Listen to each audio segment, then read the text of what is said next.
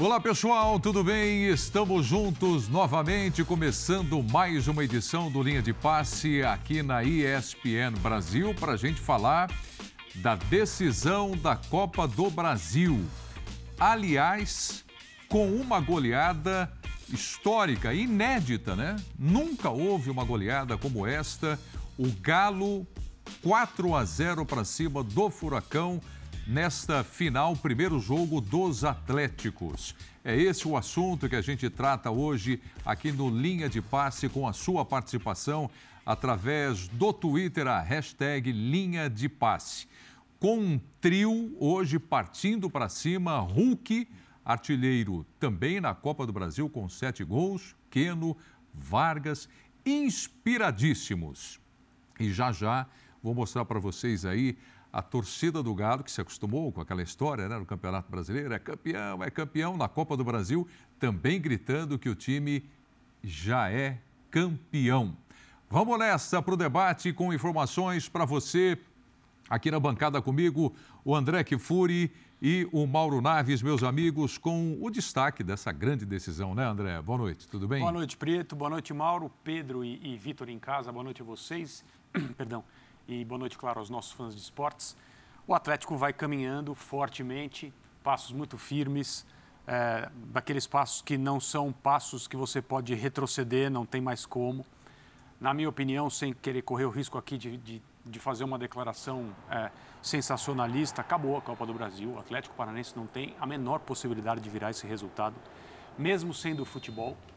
É, eu sei que você está com cara de me perguntar, mas não tem nenhuma. Não, tem é, sei lá, o Atlético Mineiro ter um enorme problema com seus jogadores titulares e não conseguir colocá-los em campo na quarta-feira e, e, o Atlético Paranaense enfrentar uma equipe do, do Galo completamente diferente. Isso pode acontecer, né?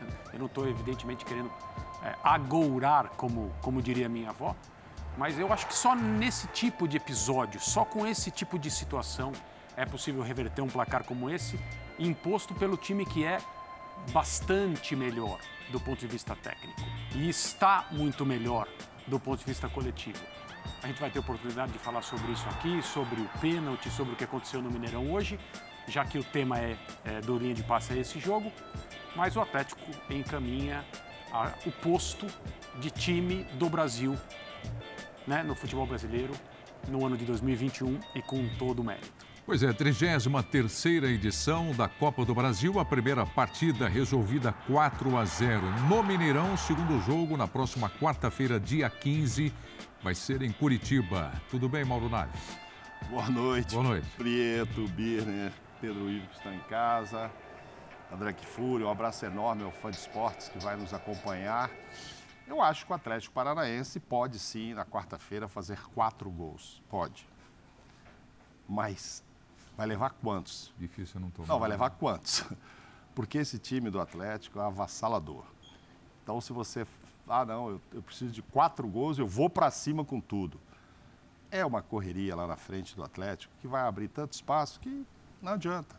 Então, assim, uma vantagem enorme. Acho que houve muita displicência também, um pouco desfocado esse time do Atlético Paranaense para uma final. Você vê as jogadas do Santos, quer sair com a bola ali, putz, erra é. logo no começo. Depois, Thiago Heleno também vai fazer uma jogada. Parece que está um jogo normal ali, não é, gente, não era. Então, assim, teve, acho que eu vi duas coisas. Qualidade demais nesse Atlético, merecimento demais. E o Atlético, o outro, né, nesse Mineiro, e o outro ainda fa facilitou. Aí vira isso, 4 a 0 E a história termina, porque Fazer quatro gols no Atlético já é uma coisa muito difícil, muito difícil. Agora, fazer quatro e não tomar nenhum, aí a coisa aumenta ainda esse grau de dificuldade, enfim.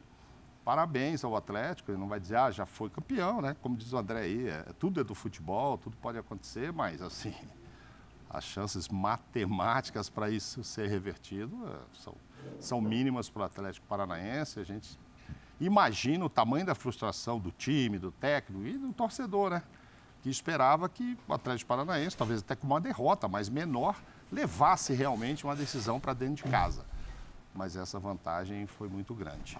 É, e quando você fala de foco, uhum. a gente tem que lembrar que a concentração e o foco para aquelas duas partidas contra o Flamengo o time estava ligadaço, uhum. né? Porque tem gente que não olha assim para o ontem. O Atlético Paranaense foi o time que tirou nas semifinais o Flamengo. É, mas eu, eu, eu quando, quando eu puder, depois dos companheiros, é. eu tenho um comentário a fazer sobre isso também, porque esse, esse, esse encontro, esse confronto e a passagem do Atlético Paranaense, eu posso já? Segura um pouquinho. Exato, exato. Segura um pouquinho. Então, segura um não, pouquinho, não, porque eu quero eu colocar quero o Birner. descortês com os companheiros. É, e o Pedro Ivo, que estão ali aguardando, já estão prontos para dar o boa noite e trazer aí um destaque também. O Birner que esteve com a gente aqui é, no meio de semana, hoje de casa, mas vai voltar aqui para a bancada também. Tudo bem, Birner? Que bom te ver. Boa noite, amigo. Fala, Prieto, tudo bem contigo? Boa noite a você, ao André, ao Mauro, ao Pedro, aos fãs e às fãs do esporte. Bom, você breve na, de, no destaque de abertura. Um Atlético que foi extremamente eficaz, que mereceu o resultado. É, não dá para colocar na conta de arbitragem o que aconteceu, já falando sobre as polêmicas que a gente vai ter. E a diferença do Atlético para Mineiro para o Flamengo não vou nem entrar no mérito de elenco, porque eu acho que o Flamengo tem muitos jogadores decisivos. É que o Flamengo é uma bagunça e o Atlético é um time extremamente organizado. E hoje o Atlético Paranaense teve que lidar contra um time extremamente organizado, com uma torcida extremamente barulhenta. A do Flamengo também é, porque vocês falaram sobre isso, então já estou adiantando aqui, já entrando no tema. É, só que o momento do Atlético é o momento em que as coisas funcionam. O resultado, para mim, define a decisão. Só vi uma vez uma reversão de resultado como essa, com circunstâncias muito atípicas. O próprio Atlético sofrendo contra o Rosário Central, em jogo onde tinham bombas jogadas no hotel, um estádio extremamente hostil, coisas que o futebol de hoje não permite mais, ou a gente não vê mais, pelo menos, no futebol atual. Então, por mais que o estádio do Atlético também seja um estádio barulhento com a sua torcida, nós temos do outro lado uma equipe muito melhor, preparada, e a não ser que ela baixe a guarda demais e entre em ritmo mais leve do que entrou, por exemplo, contra o Grêmio na última rodada do Brasileiro, coisa que eu duvido que aconteça.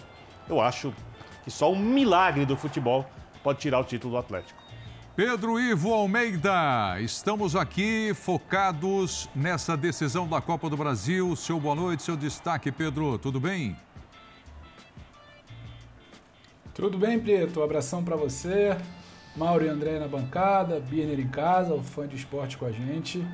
Eu vou passear um pouco por esse tema que inevitavelmente vai entrar na pauta, que o torcedor quer ouvir, seja o rival, seja do Atlético, seja do Atlético Paranaense, que é a situação da arbitragem. Vou passar por ele rapidamente para dizer que a vantagem do Atlético, a temporada do Atlético e a maneira como o Atlético constrói seus resultados não tem nada a ver com a arbitragem. Meu destaque inicial é esse, acho que a gente vai poder ter bastante tempo aqui para destrinchar o que aconteceu, podem questionar se foi pênalti, se não foi. Agora o tal do avassalador, né? Maurão usou aí o avassalador do Atlético, não tem nada a ver com pênalti para abrir o caminho da vitória não. É bom, é interessante, é muito bacana ver como esse Atlético já campeão, talvez um ou outro pudesse apostar numa ressaca ali por toda a comemoração do brasileiro, mas como esse Atlético quer, tem fome, joga bola, e não constrói seus resultados baseados em arbitragem. Constrói porque joga bola. Na comparação também inevitável com o Flamengo que o Birne citou, é uma proposta parecida do Atlético Paranaense de se fechar uma linha de três, talvez acaba tendo que ser empurrado e recuar. Hoje a gente vê um time que tem repertório, tem entendimento, tem um planejamento para furar essa linha, para furar um bloqueio. Cria pelo lado, cria por dentro, ocupa muito bem por dentro. Tem um jogador como o Hulk, tem um Vargas entrando como opção quando sai o Diego Costa lesionado. Então, que, que não me venham falar de arbitragem, né, Preto? É, é verdade. Mas teremos o assunto de arbitragem também, né? E, e isso não é subestimar essa vitória do Galo, né? O time campeão brasileiro pelo futebol que joga e tudo mais. Antes de eu colocar o torcedor aqui do Galo no programa, já que eu faço o convite, está aqui o Levi Machado com a gente através do Twitter, dizendo: Preto, apesar das polêmicas, o Mauro está certo. É muito difícil reverter esse placar. Boa noite para todos vocês. Como disse Boa aqui noite. o André, o Birner Boa também. Noite. Mas vamos lá com o torcedor do Galo. Copa do Brasil foi só o primeiro jogo, hein? Quarta-feira tem mais em Curitiba. Mas veja aí como já está o torcedor do Atlético Mineiro.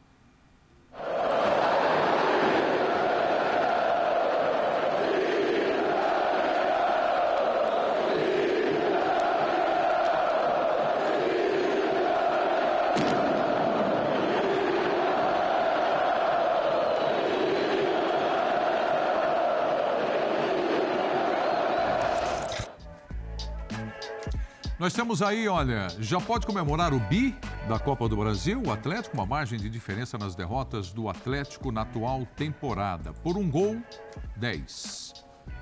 Por dois gols, um. Três gols, zero. Por quatro gols, zero. A margem de diferença.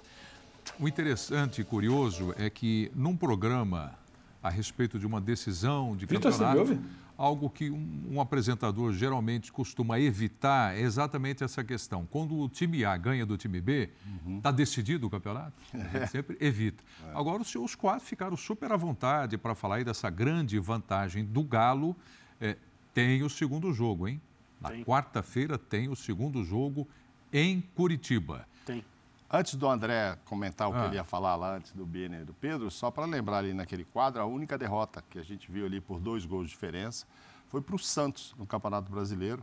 Única derrota por dois gols, 2 a 0 para o Santos. No Brasileirão. É, que a gente viu lá com três nenhum, com quatro muito menos e tararau. Aquela de dois foi apenas uma e foi para o Santos. Do- Diga, André. Foi o peixe. Não, eu ia lembrar, é, no Atlético Paranaense, a classificação para essa final, eliminando o Flamengo, foi utilizada como um exemplo da capacidade do time, aquilo que pode ser feito contra uma equipe que é considerada, e de fato é, é, superior do ponto de vista técnico, e o Atlético mereceu, evidentemente, passar em dois jogos uma situação como essa, um confronto em mata-mata. É muito raro encontrar um time que trabalhou pior e conseguiu passar, mesmo sendo um jogo de futebol, um jogo que permite esse tipo de, de incoerência, digamos assim. E o Atlético Paranaense mereceu eliminar o Flamengo. O problema é que, como se viu um pouco depois, ou com um pouco mais de atenção, talvez até antes, o Flamengo, no trecho final da temporada, era um time em desconstrução. E a eliminação para o Atlético Paranaense foi uma etapa dessa, descon- dessa descon- desconstrução. Perdão. O Atlético Mineiro, ao contrário, é um time que reúne é, jogadores decisivos, reúne potencial, reúne criatividade, reúne um jogo que agrada na maior parte das vezes em que esse time se apresenta e reúne um desempenho coletivo comandado por um treinador é, que está em ótimo momento, trabalhando com excelentes jogadores. Então é uma situação completamente diferente. O Flamengo era um time que se desmanchava. E a prova desse desmanche, uma das provas desse desmanche, foi ter sido eliminado pelo Atlético Paranaense. O Atlético Mineiro é completamente outra coisa. É um time que já está voando há algum tempo, segue voando e caminha para, na quarta-feira, apenas formalizar a sua segunda conquista nesse ano aqui no futebol brasileiro. É, na quarta, muita coisa pode acontecer, de fato, menos o Atlético Paranaense ser campeão. É possível dizer, Mauro, que esse placar 4 a 0 mostra a diferença que existe entre essas duas equipes na decisão? Ah, a gente- Reflete isso? Não, a gente está falando do outro lado de uma equipe que ganhou a Sul-Americana. De uma equipe que você acabou de dizer que tirou o Flamengo. Ah, estava desconstruído, etc. Mas tem seus méritos. Eu acho que hoje a diferença foi assim e poderia ter ficado maior, que tinha um, tinha um momento ali no jogo e tal, depois do quarto gol, você ficava imaginando o que está mais perto, o quinto gol do Atlético ou pelo menos um, dois gols do... do quando eu falo Atlético, estou falando de Minas ou uma diferença, vamos tirar um pouco essa diferença do Atlético Paranaense. E o que a gente viu no finalzinho foi quase sair um quinto do Atlético. Então, acho que assim, pelo que o Atlético Paranaense entregou hoje, a diferença ficou enorme. Tanto é que ficou 4 a 0. Mas não é normal. Eu acho que não é normal. Acho que essa intensidade do Atlético é normal. Mesmo com essa intensidade, não passou pelo Palmeiras, que aí teve um esquema bem montado para a Libertadores. Também se esperava um Atlético Mineiro em todas as finais, inclusive da Libertadores, e o Palmeiras soube segurar isso. Só que hoje eu acho que o Valentim não foi feliz não, no que, que ele. Não, não sei exatamente o que ele imaginava. Levar o quê? O empate dali, perder por pouco e tal. Mas, independentemente do, do esquema tático que ele imaginou, é, eu acho que a entrega em campo, eu volto a, a te dizer, eu achei muito desfocado o time, displicente em alguns lances. É. E para uma final com o Atlético Mineiro do outro lado, com a. Gente, o Atlético. Você vê como é o futebol, né? Machucou o Diego Costa, puxa, perdeu o atacante. Entra o Sacha, faz dois. O Nath foi entrar só no segundo tempo. É, tem muito talento e muita vontade. É muito talento do outro lado. Sim. Então você não pode, você tem que dar, pô. Aquele negócio que não existe, que é dar os 110%, né? Porque só pode dar 100%, mas a gente fala, tem que dar 110%, 120%. Tinha que dar. Não deu, foi atropelado. E é. agora está muito difícil. Aliás, é, é, é tema para a gente discutir também esse, esse elenco do Galo com o Keno voltando. Ele teve um período de lesão, né, de recuperação, voltando a jogar muito, fazer gols. É, até para algumas pessoas, ô Pedro, surpreendeu o Cuca escalar o time e, a princípio, com o Nacho no banco de reservas. Para você foi assim também ou não? É, surpreende, mas é, a gente entende a confiança que o Cuca passa a ter em outras peças. Você falou do Keno agora, por exemplo.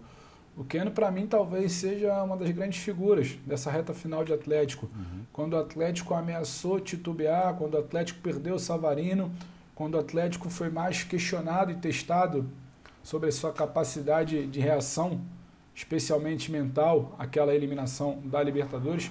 Surge um Keno, recém-voltado de lesão, um Keno que ainda estava, vamos dizer ali, engateando na melhor forma, e ele que assume esse protagonismo. Então, obviamente, quando você tem essas informações de dentro do vestiário, talvez da situação do Nacho, se não foi só isso, uma opção técnica também é muito bem interpretada, Cuca está se garantindo muito e tem uma explicação também tática, porque quando o Cuca sabe o que espera do outro lado, sabe que tem o Valentim do outro lado, ele quer abrir um campo como ele abre com o Kendall, ele quer empurrar um time como ele abre com o Kendall, ele quer prender os laterais como ele abre, como ele consegue fazer em muitos momentos com o Keno, tem uma explicação também tática ali. Então, ele hoje não se preocupa, talvez, em abrir mão, como fez em muitos momentos do Nath do brasileiro, em muitos jogos que o Nath não estava 100%, o Cuca ficava tranquilo em abrir mão, em segurar, em poupar, em usá-lo no segundo tempo. O Nath, na reta final, praticamente era um 12 jogador.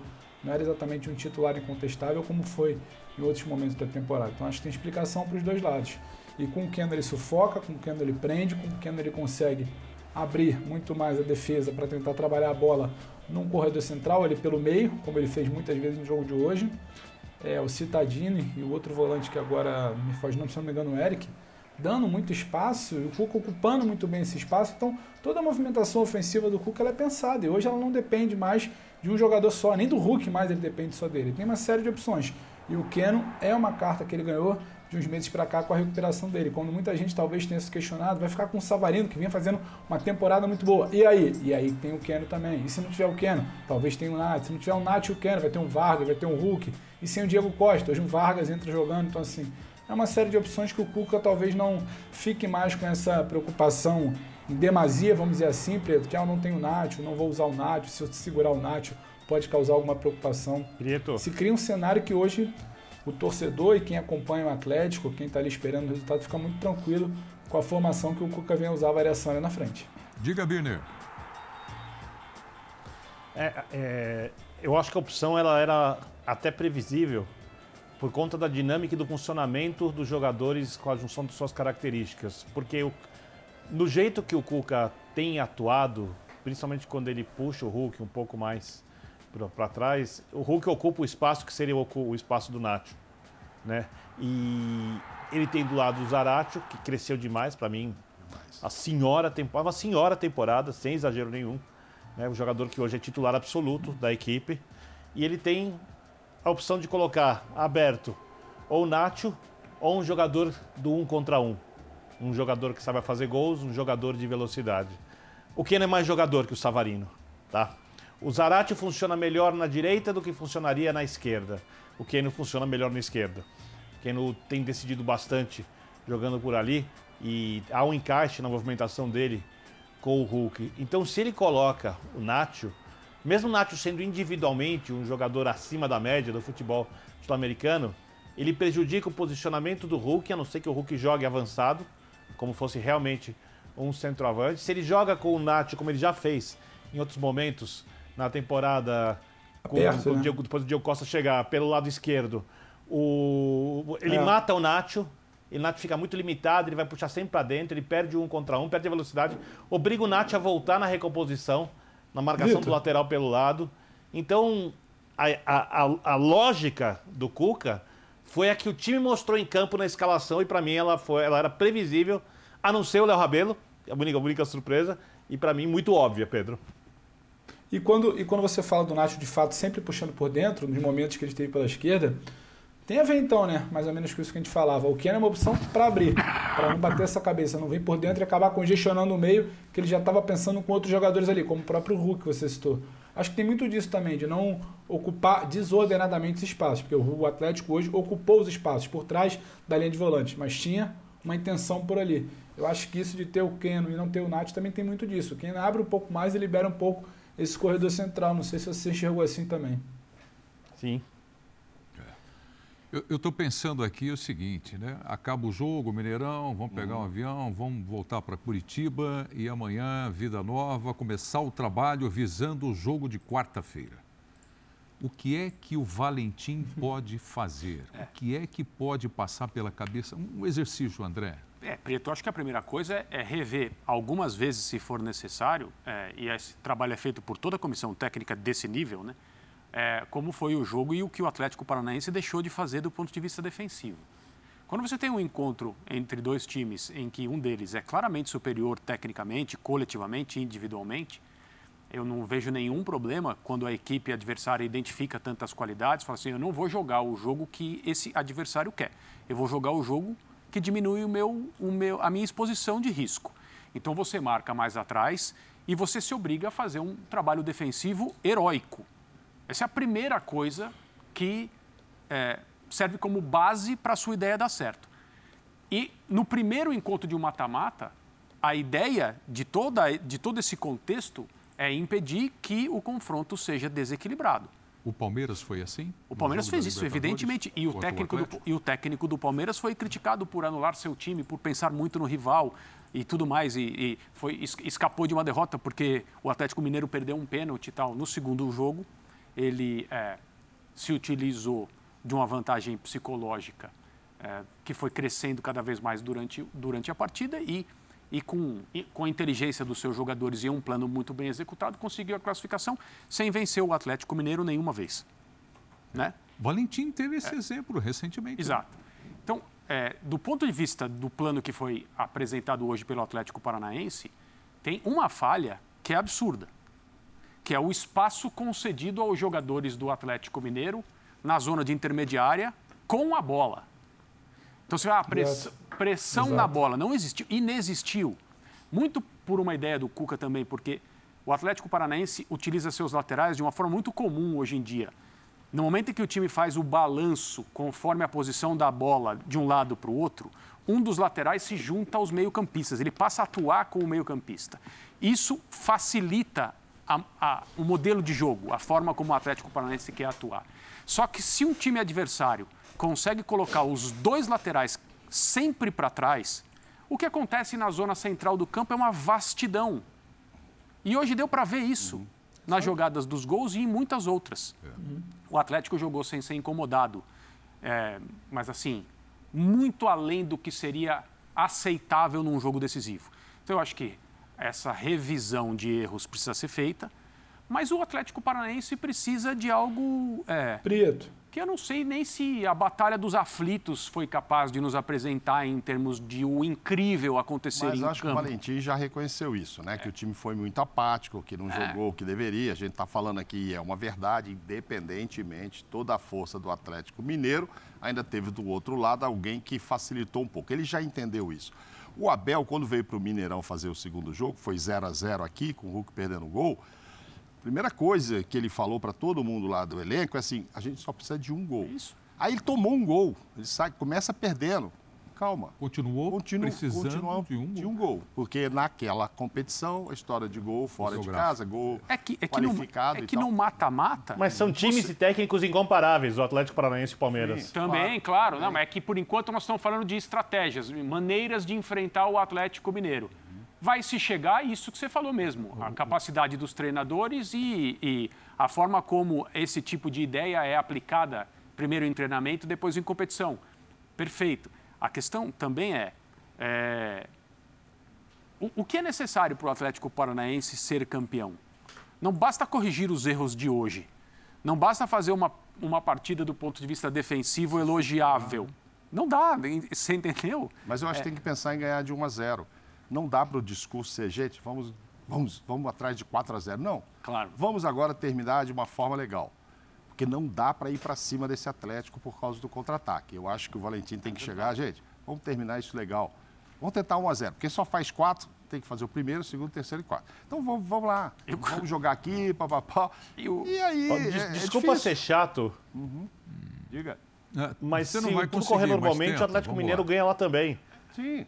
Sim, até porque. Se o Atlético fizer um bom jogo, jogar o que pode, ele vai ganhar lá também. Ah. Sim, sim. Se, a não ser que o Atlético queira administrar o resultado, se desmobilize um pouco, a tendência, se o Atlético Mineiro jogar o que pode, é que ele ganhe outro jogo também. O, isso, isso, é algo. Cuca, o assim, Cuca declarou. A diferença de times e de parte coletiva e técnica deixa isso assim muito nítido. Que sempre que o Atlético Mineiro enfrentar o Atlético Paranaense, ele tem mais chance de ganhar do que de empatar ou de perder. O Cuca já declarou que. O que você acha que ele falou? que ainda tem o jogo na quarta-feira, que está todo mundo muito satisfeito, que o ano fa falta três dias para acabar o ano Ele e pode acabar com uma grande cada festa. Cada dia melhor em todos e lembrou, lembrou a vitória sobre o Fortaleza, também no mata-mata, mas da Copa do Brasil, nas semifinais, quando Sim. o Atlético fez um resultado largo também e foi jogar fora de casa. Então, é, é agradeceu o grupo de jogadores por permitir... É o mesmo 4 a 0 né? É, por permitir escalar um time alternativo do Atlético contra o Grêmio na última rodada do Campeonato Brasileiro e preservar os jogadores que atuaram hoje e que serão, em tese, os mesmos jogadores que atuarão é. na quarta-feira. Abrir espaço porque o Pedro tinha chamado. Diga, Pedro. Não, é só voltando, o Vitor fala, se o desenho correr como a gente espera, né? De um Atlético que, em tese, vai tentar alguma coisa, Atlético Furacão, e um Galo que se aproveita muito bem porque tem mais qualidade, tem um trabalho melhor. E o que o André falava, até quando eu chamei da oportunidade, o André destrinchou ali, né, André? Como que você consegue golpear esse balanço dos laterais, como você empurra eles, como você abre esse trabalho no meio. Então é por isso que eu bato na tecla. Olha o tanto de situações que você colocou que foram pensadas antes do jogo, foram pensadas em termos de estratégia. Então, como a gente vai ter que entrar nesse assunto depois, não dá para querer falar só de arbitragem. Tem muito de estratégia, de elenco, de trabalho. Uhum. Quando você empurra os laterais, quando você abre o meio de campo, uhum. quando você consegue aproveitar esse espaço, quando você tem intensidade para não ficar satisfeito com dois, três e partir para um 4 a 0 Então, é uma série de situações que tem muito a se falar do trabalho do Atlético. Não é somente uma soma de grandes jogadores, é uma soma de um grande elenco. Quando o Vitor fala em um grande time, que no cenário normal vence também a volta, é por conta de um trabalho que tem por ali. E eu acho que sempre que a gente pode, a gente precisa valorizar. Porque para a gente não cair naquela bobagem de ah, tantos milhões, tantos jogadores, com isso eu também faço, ganhou porque era mais time. Não. Tem um trabalho, não basta simplesmente você chegar ali e achar que vai eu cair do céu, que um talento individual pode resolver uma vez ou outra, mas não vai resolver sempre. Então é interessante no que o André falava, no que o Vitor também falou há pouco, entender que vai muito além de, de algo assim esporádico, que seja espiritual, caiu do céu, ganhou por acaso. É fácil, talvez, se a gente olhar com calma o trabalho do Atlético Mineiro, entender porque está enfileirando tantas vitórias. É. Eu quero conversar com vocês agora sobre o Diego Costa. Né? Até antes desse primeiro jogo da decisão da Copa do Brasil, algumas pessoas já questionaram, ouvi bastante, será que ele continua na próxima temporada e tudo mais? Será que vai, não vai? Então, olha aí, ó, retribuiu o investimento, Diego Costa. Como titular, ele não completou nenhuma partida pelo Galo. E aí tem toda a sequência, eu não vou ler tudo isso daí, né? Muita coisa, mas deixa um pouco na tela para quem está em casa uhum. se sentir mais confortável com a informação, mas pelo menos duas ali, ó. Contra o esporte, 63 minutos, o placar foi 3 a 0. Contra o Palmeiras fora, 55 minutos, 45 contra o Peixe. Jogou mais 89 minutos contra o Grêmio, não é isso? Onde jogou mais. É isso. E onde isso, jogou menos os 13 minutos contra o Atlético Paranaense, o jogo de hoje no Mineirão. É, é... o que, que eu penso a respeito disso? Quando ele foi contratado, se eu, eu lembro que houve duas linhas de comentários. A primeira era: nossa, que potencial ataque difícil de marcar o Atlético tem, com dois jogadores muito fortes, né? um centroavante que rompe defesas, que é o Diego Costa, e o Hulk já vinha fazendo, no momento da, da contratação do, do, Diego Costa, um excelente ano. Né? Só que, ah, mas e para escalar os dois juntos? Então, isso precisa, isso precisa ser treinado, isso precisa ser avaliado. Por outro lado, um elenco como o do Atlético Mineiro, ele tem vários jogadores que podem atuar, vários jogadores que podem pleitear com o seu treinador ser titulares. até um bastidor que o Diego Costa fez uma pressão nesse sentido, dizendo que não veio da Europa para o Atlético Mineiro para não ser titular. Exatamente. Então, o treinador que se vire, é, o Hulk fez exatamente esse tipo de gestão no começo do ano. E se você olhar para o ano do Hulk, você tem duas coisas a dizer. Foram muito bem as pessoas que trabalham no departamento de futebol do Atlético Mineiro, no sentido de controlar a repercussão dessa, digamos, carteirada que o Hulk deu. Mas o ano do Hulk comprova que ele tinha razão e que ele tinha que jogar e que ele tinha que ser titular. Ele é o jogador do ano, ele é o craque do time, ele é o cara mais decisivo, ele é corresponsável por tudo isso que está acontecendo de bom com o Atlético Mineiro. Mas o Diego, me parece que ele deveria ter noção que ele viria para um time que disputaria muitas competições e que ele estava chegando no meio de um ano, que ele poderia pensar um pouco em primeiro chegar, conhecer, se adaptar, se instalar e a partir de 2022, se ele quisesse, né? Porque também não sei se ele viu essa volta ao Brasil como uma questão de poucos meses no Atlético Mineiro, depois eu vou para outro lugar. Ao que parece, ele não vai continuar, não está satisfeito. Cada um tem é, total direito de tocar sua carreira da maneira que é, como acha que deve. Mas como que você olha para o time do Atlético hoje e diz, ah, tá errado isso, o Diego tinha que ser titular? Eu não tenho como, eu não consigo. Então, ou ele entende que ele pode ser um cara de composição e em treinamentos talvez conquistar sua vaga, mas isso não pode ser garantido a ele porque ele é o Diego Costa, um cara que jogou Copas do Mundo e tudo mais, passou muito tempo na elite. Eu, eu o admiro como jogador, mas acho que nessa equipe do Atlético não dá para dizer que é uma injustiça ele não ser titular. É, o Nacho, quando chegou também, a gente tinha certeza absoluta, e ele fez grandes partidas, seria titular, Nacho e Hulk, o resto você vê quem vai jogar e tal, e hoje já não é assim a situação. Ah. Agora, não sei o tanto que isso incomoda o Diego. E não sei também se foram as duas pancadas que ele levou, né? Ele levou duas ali na sequência, do, já não os dois zagueiros, é. ou se tem a ver com o tempo que ele ficou de inatividade, porque ele não é que só ficou sem jogar mesmo, né? Que ele rescinde o contrato lá e fica meses sem jogar. Sim. Só a história de ficar fazendo exercício em casa não resolve. Então, assim, esse retorno, investimento, ele fez 19 jogos, mas com essa minutagem que você vê aí, não fez nenhum o tempo todo cinco é. gols. Óbvio que se esperava mais dele. 19 jogos é quase que um turno, quase não, é um turno, né? Por artilheiro que ele é. Agora, tinha uma concorrência lá de artilharia pesada, né? O que o Hulk estava inspiradíssimo e agora o Keno, né? Estava abençoado também. E agora, hoje, o irmão dele estava no Mineirão, entrevistado por uma rádio, disse que ele torce muito para o Atlético, etc. Tal, mas não garantiu o fico porque ele também deixou isso no ar e tal, também não acho isso legal. Acho que ele tem que resolver a parada. Não é fácil tirá-lo, a gente está vendo aí um clube ou outro já falando, ah, vamos trazer.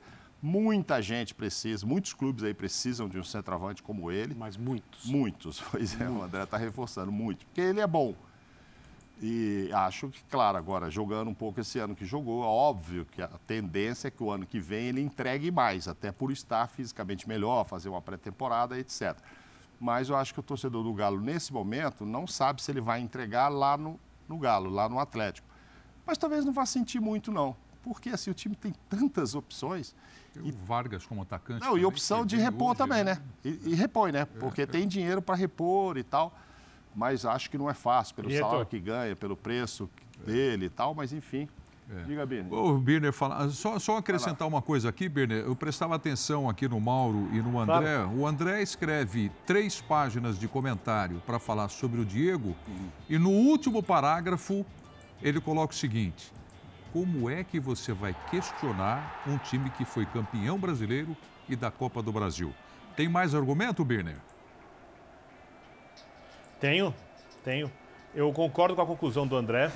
Ele não entregou no Atlético o Diego Costa, que ele foi durante grande parte da carreira.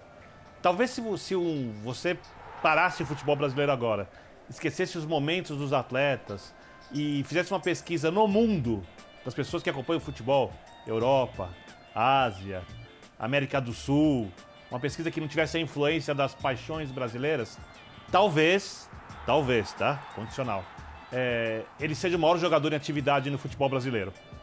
Fiquei pensando aqui no William, no em outro jogador, o Felipe Luiz, mas ele, num cenário, por exemplo, europeu, ele atingiu um, um nível maior que o desses caras. Esse cara é um cara muito marcante na época que ele estava em bom nível. E a questão ali é física. É simplesmente física. É muito óbvio.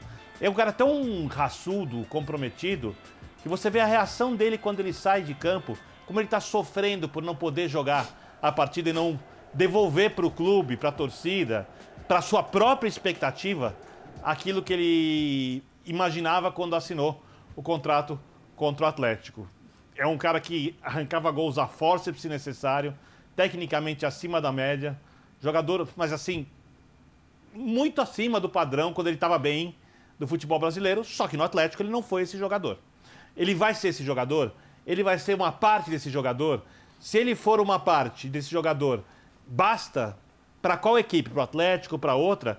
Essas são, essas são questões que, dentro da subjetividade, porque a ciência, nesse caso, ela não consegue precisar como se ela estivesse lidando com uma máquina, você não está trocando um parafuso por outro e vai funcionar ali do jeito que tem que funcionar, é um pouco mais complexo, é o corpo humano. É isso é uma coisa que quem cuida da preparação física tem que avaliar. Eu não posso dizer que o Atlético errou ao contratar o Diego Costa, mesmo sem ele conseguir corresponder à altura do que se esperava e eu acho, inclusive, que nem merecia ou nem jogou futebol, mereceu uma palavra forte, nem jogou futebol para começar a partida de hoje, como aconteceu, por exemplo. Partida de hoje, o Galo venceu por 4 a 0. Só o primeiro jogo da decisão da Copa do Brasil, quarta-feira, tem mais em Curitiba, no dia 15.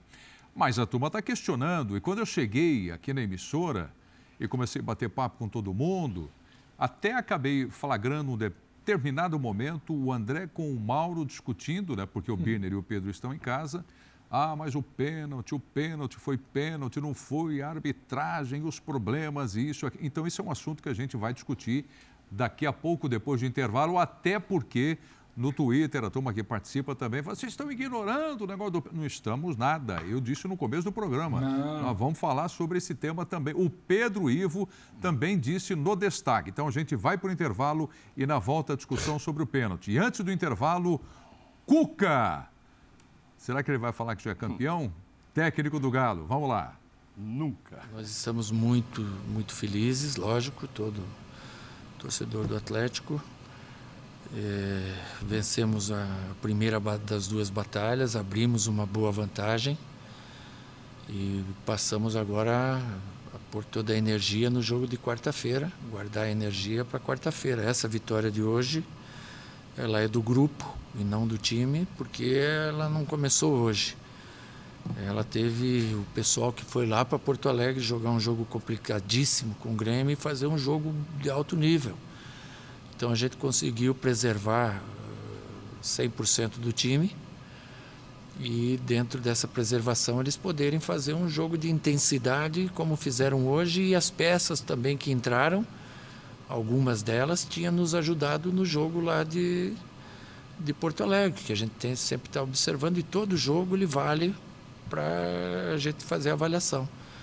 Então a gente fica muito feliz com todo o grupo. Ainda não pude pôr alguns jogadores que também mereciam estar jogando, mas eles sabem da importância que eles têm, que é tanto quanto a quem fez gols ou a quem lutou dentro do campo.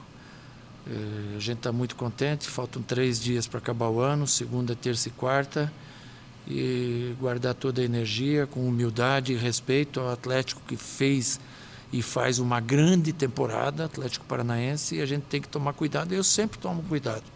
Outro dia já fizemos um placar assim, ia jogar com Fortaleza, e a gente teve todo o cuidado do mundo, todo o respeito, porque jogo é jogo e a gente tem que agir assim. Claro que nós eh, tivemos a nossa é, parcela de culpa para a derrota, isso é óbvio, isso aí a gente não está aqui para tirar as nossas responsabilidades, não. No começo do jogo, a única coisa que eu falei que eu até comentei é, com o quarto árbitro que é, nós tomamos dois cartões amarelos em seguida, e eu ainda falei com ele, usando o mesmo critério, não tem problema, uma, se não me engano, o Citadini que dá uma arrancada ali, ou o Eric, não me lembro agora, e a falta foi parada como um, uma falta tática ali, uma falta por trás e o árbitro não deu amarelo, mas É, quem, quem não esteve à altura hoje foi o nosso time, que infelizmente não conseguiu jogar numa, numa uma tarde, e como eu falei agora há pouco, uma tarde infeliz do nosso time. Aí o técnico Alberto Valentim do Furacão, que vai preparar o time para o segundo jogo na quarta-feira. No jogo de hoje, no Mineirão, estava 0 a 0 ainda a partida quando foi marcado um pênalti para o Galo. É, isso gerou bastante discussões nas redes sociais e, claro, aqui também nos bastidores da ESPN. Então, nós vamos fazer o seguinte: o nosso comentarista de arbitragem, Carlos Eugênio Simon, fala a respeito deste lance agora aqui no Linha de Passe. Vamos lá, Simon. Pênalti não aconteceu. É ridículo dar um pênalti desses aí numa final de campeonato. Dá para ver, a bola é cruzada e o Cittadini vai para a bola e ela trisca no braço, no cotovelo. Não ganhou nenhuma vantagem, a bola continuou o mesmo percurso dela para o centro do gramado, mas enfim, foi uma orientação equivocada no meu modo de ver. Não foi o primeiro pênalti dado assim no Brasileirão, nós vimos vários, né, em que a comissão de arbitragem, que esteve agora 21 dias na Granja Comari, não conseguiu equacionar isso aí. Ah, não é pênalti. Para mim, é essa questão de mão deliberada ou gesto antinatural.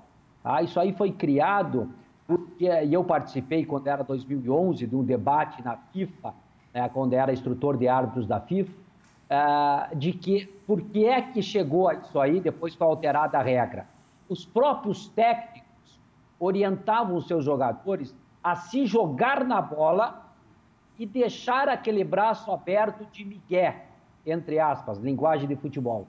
Aí é um gesto antinatural e o jogador quer ganhar a vantagem. O Pablo Lucinho está aí, sabe disso, do nosso Sim. tempo. Era assim, o cara deixava o braço aberto, ah, se tocar, tocou. Isso começou o princípio da discussão da alteração dessa regra. E terminou nessa bobagem que estão fazendo hoje, que isso aí para mim é, é, pelada, é solteiros contra casado, bola pegou na mão, põe na cal. Isso aí não existe no futebol profissional. Infelizmente, um pênalti muito mal marcado pelo bom árbitro do futebol, Bruno Orléo. Bom, vamos lá. A gente vai discutir isso e não se trata ai, ai, de ai, questionar a vitória do Galo, não se trata de discutir o resultado do é, jogo e tão pouco, tão pouco uhum. favorecimento. Sim. O que nós vamos discutir aqui no linha de passe é o lance. Pontualmente o que aconteceu, se foi pênalti ou não, na opinião de vocês. O Carlos Eugênio Silva não foi pênalti, não foi pênalti. Está aí o lance na imagem mais uma vez e podemos começar aqui esse debate. Diga, André. É, eu não marcaria o pênalti, eu não concordo com a marcação do pênalti e eu acho que o mais grave nessa discussão a respeito desse lance específico e lances que, que sejam muito semelhantes a esse, porque né, o futebol é muito dinâmico e nem todo lance que parece ser semelhante de fato é. É, é exatamente essa conversa sobre o movimento antinatural.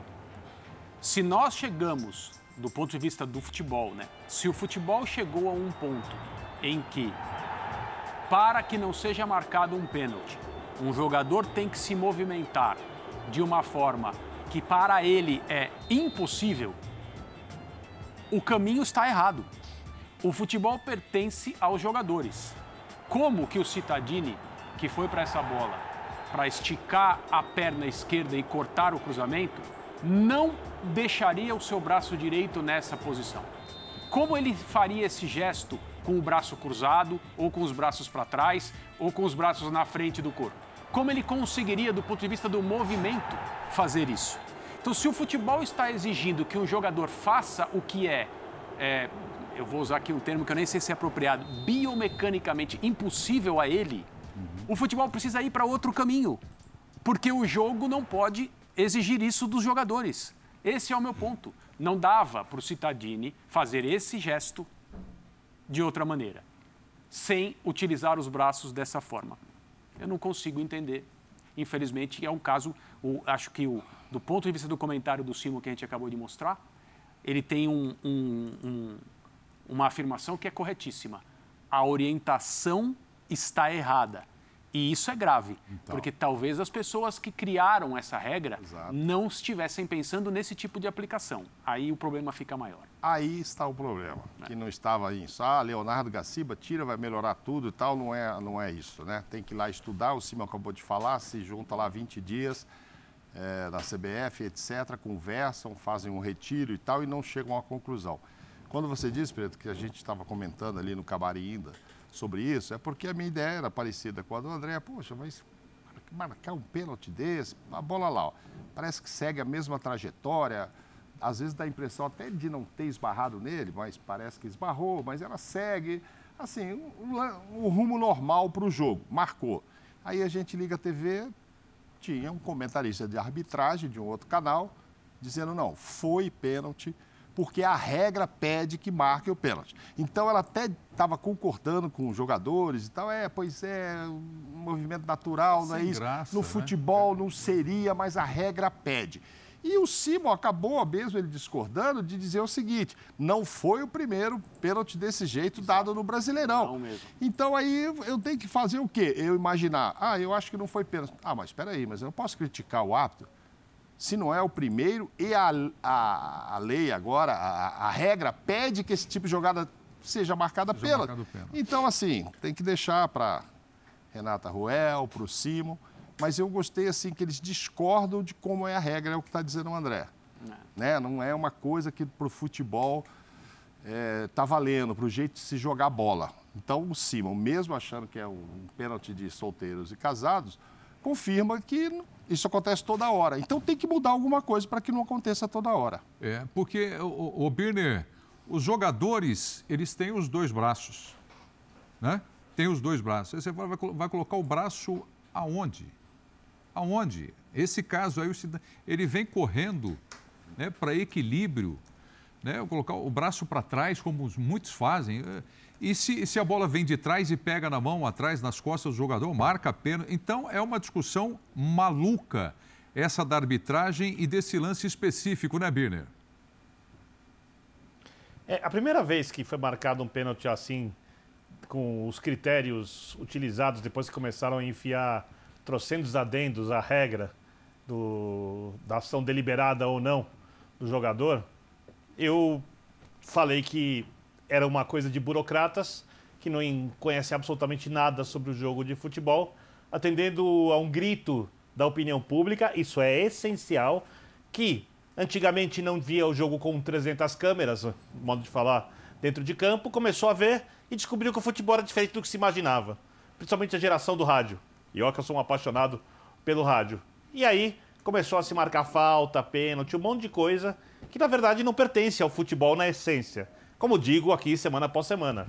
E aí eu criei para ironizar o neo pênalti, que é um lance que não é pênalti no futebol na essência, mas que hoje em dia é pênalti. E comecei até a brincar depois, não né? Não é pênalti, mas lances, tem olha, que ser marcado, né, façam né, jogadores... A regra pede que, que marque. É isso, façam é jogadores... É, exato. Continua, desculpa. Façam jogadores atuarem com shorts e coloquem a partir de hoje bolso nos shorts. Para que os jogadores coloquem as mãos no bolso. Quando eu vi um zagueiro pela primeira vez sendo obrigado a marcar com as mãos para trás, eu falei, isso é antinatural. Já que se fala do movimento natural antinatural. Porque o atacante, quando ele está com a bola, ele dribla com a mão para trás, né? O, alguém corre com a mão para trás. Olha, olha, olha, como corre um velocista ou como corre um maratonista. Uma prova de fundo e uma prova onde você tem que ser o mais rápido possível. Ninguém corre com a mão para trás. Então foram criadas um monte de. Desculpa o termo, mas eu vou desabafar aqui. Imbecilidades, tá? Que tornam o jogo uma coisa meio tecnicista irreal, tá, que, que geram pênaltis como esses. Aí nós temos o futebol brasileiro, onde o mundo Zé Regrinha, né, o mundo. Isso Tostão escreveu uma coluna uma vez, onde o que está no papel, a risca, é obedecido, como se o futebol não tivesse uma cultura de jogo secular, mais que secular, e como se isso, para ser modificado, não precisasse ser muito bem explicado antes. Infelizmente, como disse o Simon, eu concordo, no meu futebol isso não é pênalti nunca, mas no futebol brasileiro isso é pênalti claro. Isso que é o mais triste, porque eu tenho absoluta certeza que em quase todos os lances assim, durante toda a temporada, no Campeonato Brasileiro, nos campeonatos estaduais, na Copa do Brasil, Isso foi pênalti. Mas isso então é você não pode pegar uma decisão da Copa do Brasil e falar assim: agora eu vou mudar, agora eu vou fazer justiça, agora eu vou trazer o futebol de novo para sua essência. Não. Que se faça isso na próxima temporada em diante. Mas já aviso, não vai acontecer. Eles vão continuar sendo marcados esses pênaltis, tá? É, ma- mas isso é um problema no Brasil, porque é International Board. Sim, é um problema- International precisa mudar isso. É um problema Precisa maior mudar. no Brasil. Mas o o Pedro não falou ainda. É. Vamos lá com o Pedro, então. Não, é. Eu, eu fico feliz, Preto, que pelo menos aqui a gente teve a oportunidade de abrir falando de bola, de por que o Atlético ganhou, de por que o Keno foi titular, de por que o resultado foi construído, para que não ficássemos apenas na tecla do pênalti. Eu tenho dificuldade de falar, por exemplo, Preto, que a culpa de hoje é do árbitro.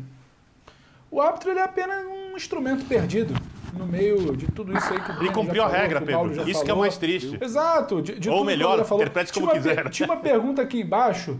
Pênalti para o Galo foi bem marcado? Dentro do que se tornou o futebol brasileiro, ele seguiu uma tendência. Agora, a gente pode discutir que tendência é essa do futebol brasileiro.